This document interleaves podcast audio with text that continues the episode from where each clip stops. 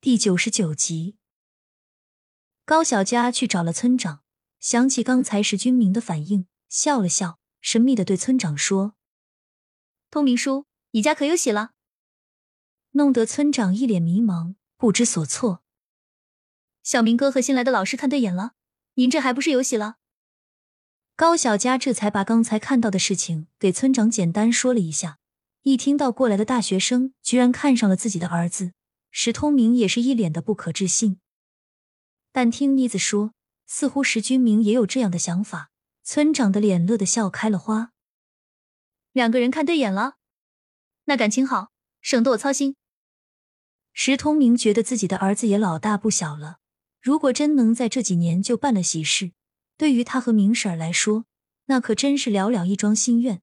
要是再能早早抱上一个大胖孙子，人生也就完美了。石通明准备等到晚上的时候跟明婶商量一下，毕竟儿子结婚是大事儿，做母亲的总是要参与的。高小佳想到每次回来后就对自己百般照顾的石君明，也是打心里为他高兴。高小佳是真的把石君明当亲哥哥看待，现在要结婚了，怎么的也得好好操办不是？回到屋子，高小佳正在思考石君明和李媛媛的事该怎么办。滴滴。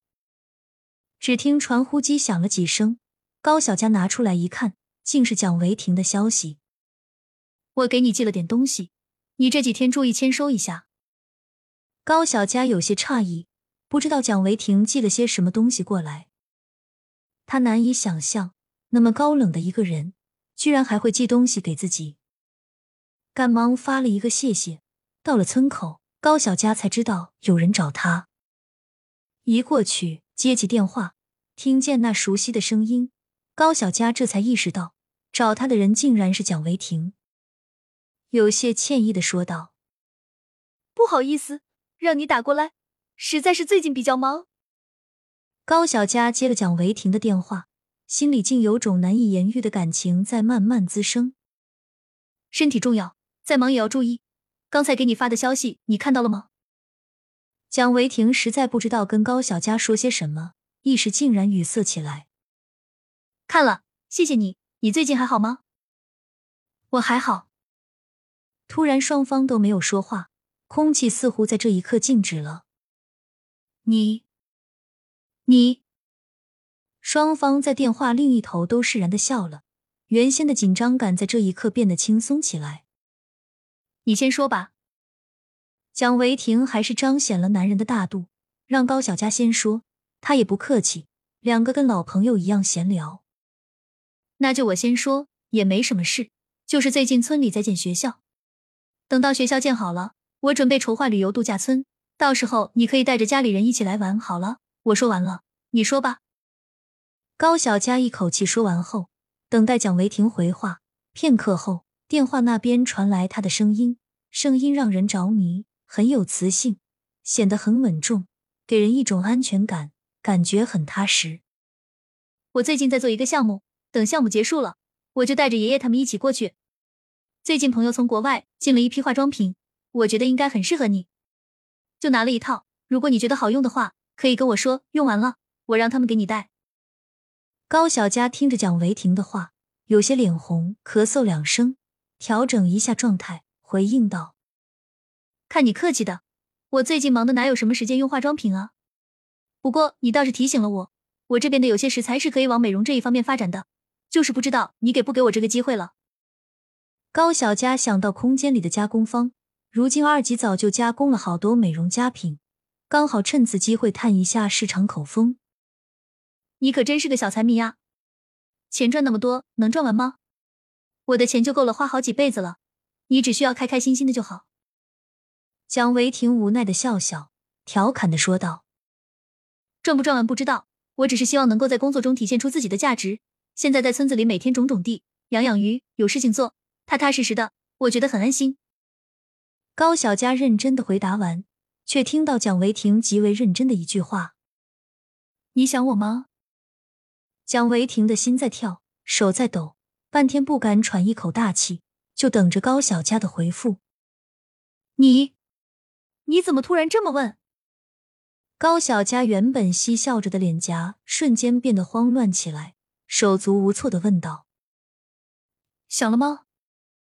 蒋维婷步步紧逼，又问了一遍：“我，我也不知道，这算不算？”高小佳眼神飘忽不定，但是脑海里还是回想起上次见面的场景。小佳，我想你了。自从上一次离开，我已经很久没有见你。等这次项目结束。我就去找你，你等我。蒋维婷霸道的宣示着主权。上次见到高小佳后，就被这个女孩深深吸引了。高小佳在电话另一边，脸红到了耳根。她很难想象，平时那么高冷的人，居然在今天说出如此煽情的话。他说想自己，是真的吗？回想起当时在酒楼里初见的样子，高小佳傻傻的笑了。嘴角不经意的上扬，一脸犯花痴的模样。那边蒋维婷临时有一场会议要开，便急匆匆的挂了电话。高小佳回味了半天后，才回想起刚才蒋维婷说的话，可以把加工坊里面的美容药材做成一条产业链，这样又是一条发财的路。只是现在没有这个时间详细规划，目前要做的是需要好好把村里的学校弄好。第二天一大早。也不知道石通明回去给小明哥说了些什么。小明哥和李媛媛的事情就算是定了下来，现在只需要看两人谈的结果，双方父母再见个面，好的话，年底婚期也就定了。高小佳知道这件事时，也为他们高兴。学校开业仪式打算就在石君明、李媛媛举办婚礼时去办。最近高小佳一直忙着别的事。除了平日里给李富贵和苏晋阳送菜以外，他打算去一趟南方，尤其是海边。高小佳准备开一个海鲜食材超市，毕竟他有空间在手，新鲜度没有问题，顺便可以在那边也买上房子定居下来。这个想法，高小佳目前还没有跟任何人说，因为毕竟现在在家人眼里，自己还没有毕业，做这些太过于分散精力。回到家。刘慧芬正在做饭，高德贵刚回来，看到高小佳的那一刻也是格外欣喜。这几天累坏了吧？